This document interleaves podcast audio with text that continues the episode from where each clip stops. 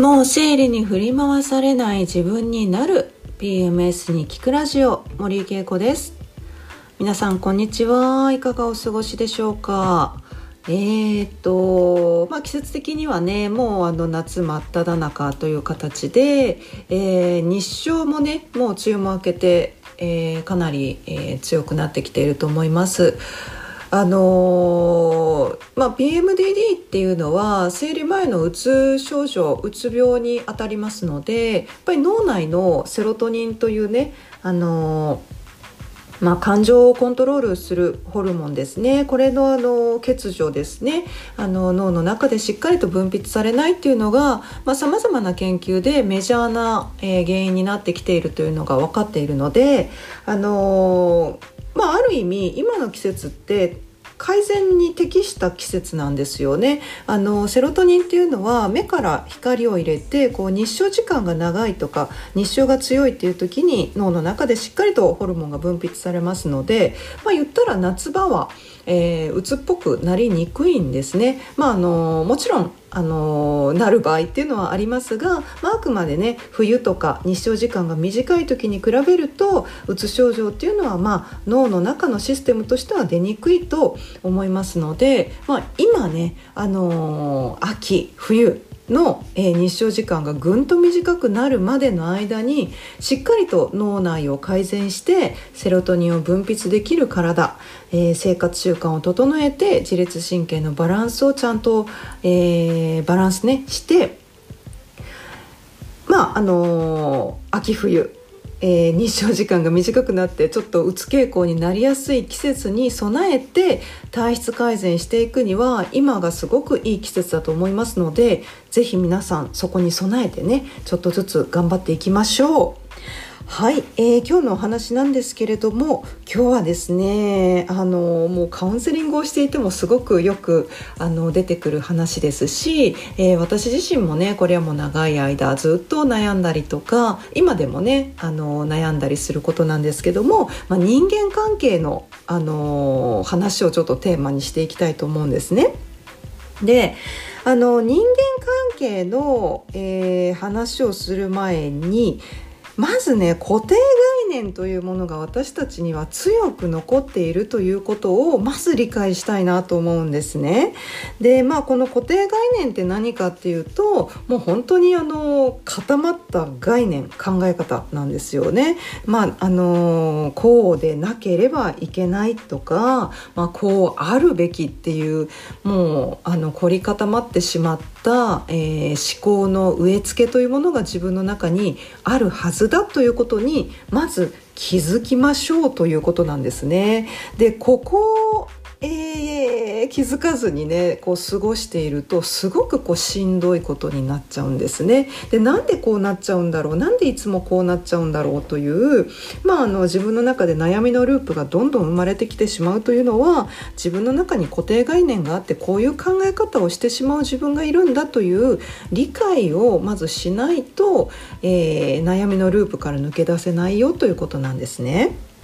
でまあ、あと、まあ、人間関係についてお話をしてももう人間関係って言ってももう幅広すぎてもう親子関係から、えー、会社での人間関係友達関係とかね、えー、兄弟姉妹とかもうさまざまなねもう人と人とが関わると生まれるのが人間関係ですのでで、まあ、その中でもねさまざまな形の人間関係っていうのがあると思うんですけども、あのー、まあ、私が今日お話ししたいのは、まあ、人とどう付き合っていくか、えー、友達はたくさんいた方がいいのか少ない方がいいのかというところでちょっと今日お話ししたいんですけども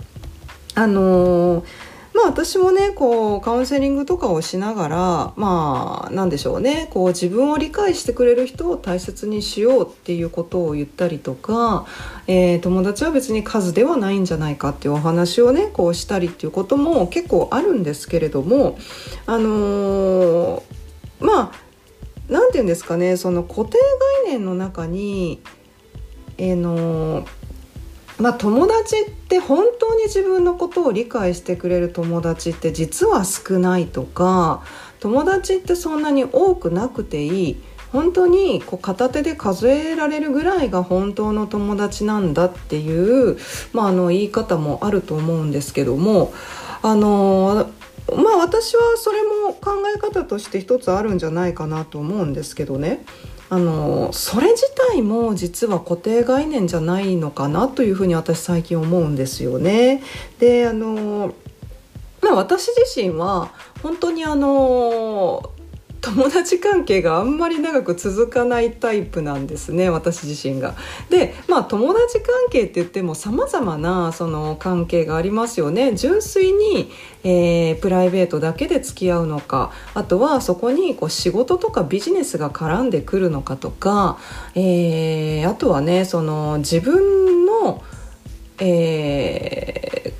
家族と関わってくる人間関係なのか例えばだけどママ友とかってそうですよね。自分の子供を介して友人関係になるっていうのが、まあ、ママ友と言われるものだと思うんですけどもまあさまざまな形があると思うので、えー、一概にはまあなかなか言えないと思うんですけども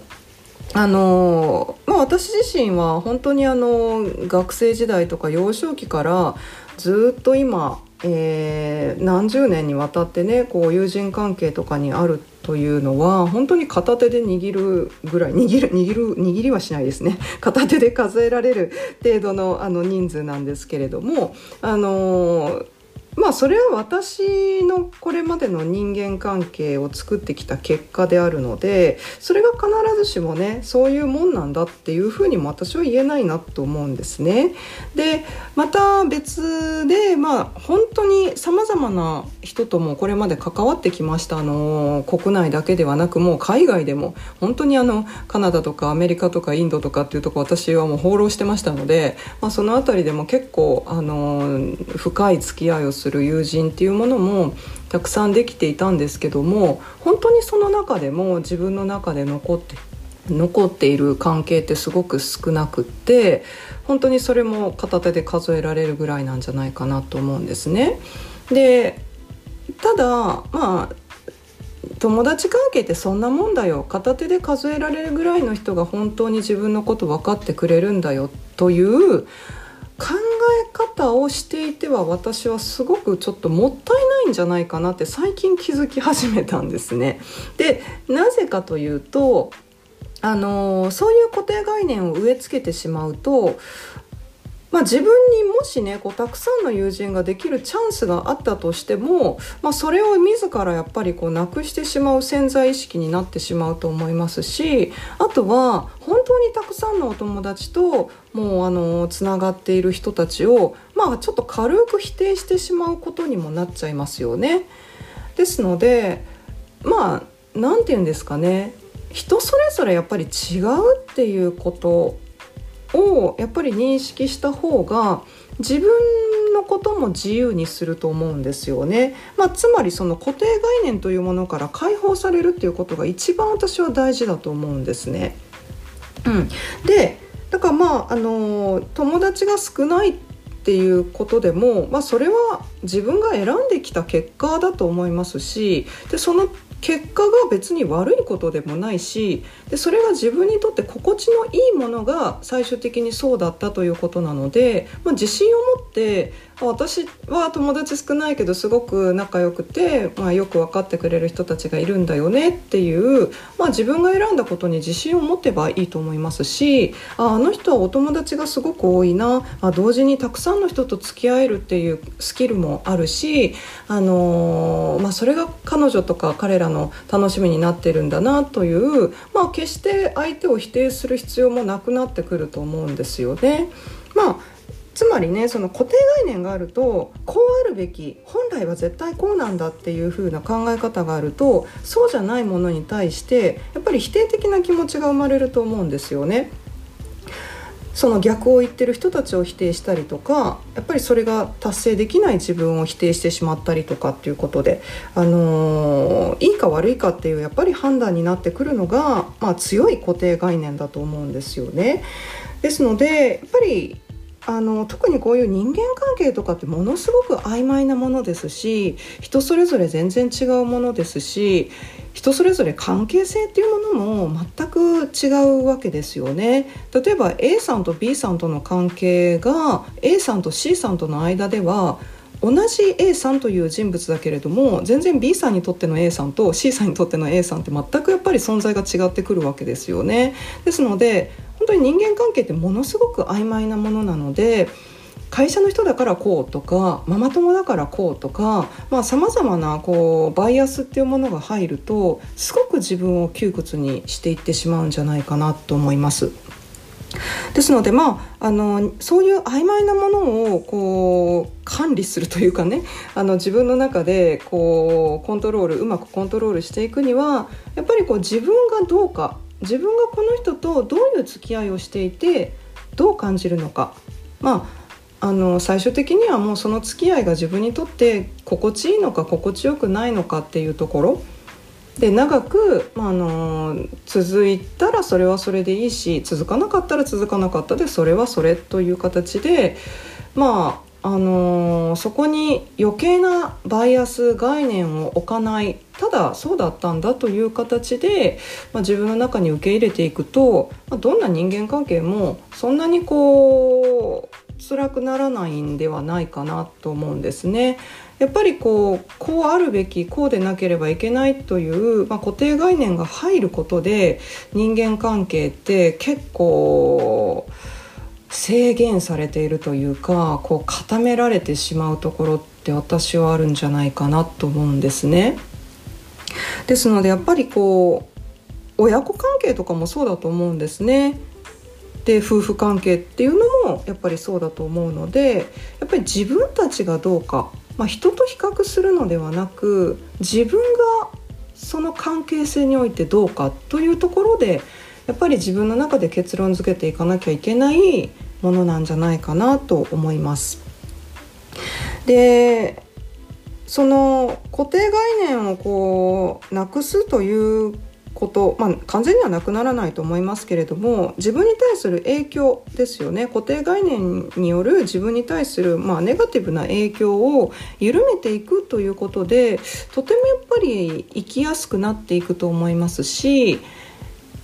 まず他人を否定しなくていい自分を否定しなくていいというところにこう進め一歩進めると思うんですね。あの肯定まではする必要ないと思うんですよ。でも肯定する必要なくてもやっぱり否定的な気持ちが生まれるというのは自分に対してすごく負荷をかけてくるものだと思うのでまずそこから解放されるということがすごく大事だと思うんですね。うん、であの本当にあのさっき話したように私もあの成人してから本当にもう海外も含めてたくさんの人とこう関わってきましたけれども、まあ、それが全く無駄なこう出会いとか付き合いではなく本当1年数年半年とか、えー、まあその時間濃密なこう時間をねその人たちと過ごしたけれども、まあ、今はそれがなくなっているけれどもやっぱりその時に残した自分への影響とか、えー、その時の経験っていうのはその人たちがいなければ成し得なかったことなのでまあその付き合いその経験をするための人間関係だったんだなっていうことで、まあ、短期間で終わったとしても私はまあそこに対して、えー、まあ続かなかったからどうとかあのそういう気持ちはないんですよね。で、まあ、人間関係ってその数が多ければどうかとか長く続けばどうかとか正解ってやっぱりないと思いますのでその自分の中での納得というものをやっぱり大事にしていくとよりこう楽になってくるんではないかなと思うんですね。で、まあ、私がなぜこういう話をするかっていうとまず固定概念があるということ自体がそのいいか悪いかっていうジャッジをしてしまうということなんですね。でそのいいか悪いかというジャッジを持ったままこう人間関係を作っていくと誰かを責めてしまったり誰かを否定し,、ま、してしまったりということが生まれてしまいます。それはやっぱりに自分を否定したり、えー間違っているとこう思ったりで他人のこともこう否定したりっていうことが生まれるということなんですね。ですのでまあ、その結果やっぱり苦しくなっていくと思いますので、まあ、そこから解放されるためにはどうしたらいいかっていうとやっぱり自分の中にこういう固定概念っていうのは存在するんだっていうことを理解した上ででももうその固定概念ってこう見ていく必要はないんだなと。実は何を基準に自分はその人間関係を作っていけばいいかっていうとやっぱり自分の中の心地よさですねあ私はこれであのいいんだあこの関係性長く続くの私しんどいなと思ったら、まあ、自分の中でその関係をねこう緩めていくとか、えー、やめていくとか立っていくっていうのも一つのね、あのー、方法だと思いますので、まあ、その上で自分が納得して、えー、人間関係を作っていく。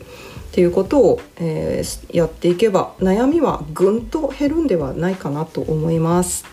はい、えー、今日ちょっとねあの伝わったかな？あの伝わってると嬉しいです。まずあの固定概念とそこに関わってくる人間関係という形でお話をしました。はい、えー、1週間早かったですね、えー、また来週、えー、また別のトピックでお話ししたいと思いますので皆さんどうぞ元気でお過ごしください。休憩してね。水分とってね。はいではまた来週。じゃあね